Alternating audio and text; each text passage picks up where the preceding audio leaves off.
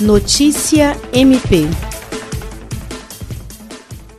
O Ministério Público do Estado do Acre, por intermédio da Promotoria Especializada de Defesa do Consumidor, instaurou o inquérito civil para investigar hospital particular que teria se recusado a receber pacientes com a Covid-19. A promotora de justiça Alessandra Garcia Marques explica que chegou ao MPAC a denúncia de que pacientes diagnosticados positivos para o coronavírus, inclusive em estado grave, com necessidades concretas de internação em unidade de terapia intensiva, que possuem contrato de plano de saúde com a Unimed Rio Branco, estariam à espera de vaga no hospital particular credenciado à rede para atendimento e estes foram informados que a unidade hospitalar não teria condições estruturais e força de trabalho para para atendê-los. O MP Acreano determinou que, no prazo máximo de 12 horas, o hospital informe por escrito e de modo detalhado a atual situação da unidade hospitalar quanto à estrutura e capacidade de atendimento de pacientes infectados pelo coronavírus,